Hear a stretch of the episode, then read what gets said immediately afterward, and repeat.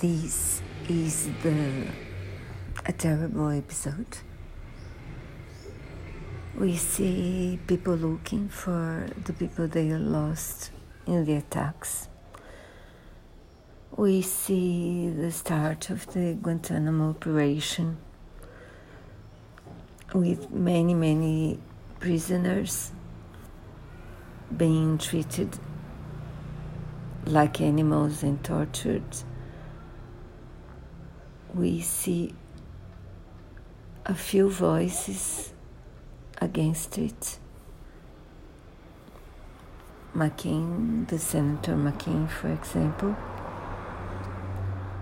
We see an expert of the FBI explaining why torture is not the, a good way to to get help because the prisoner can lie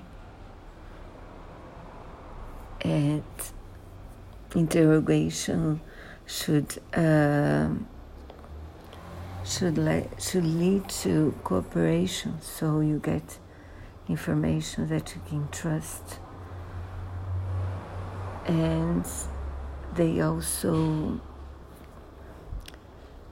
show us a, an operation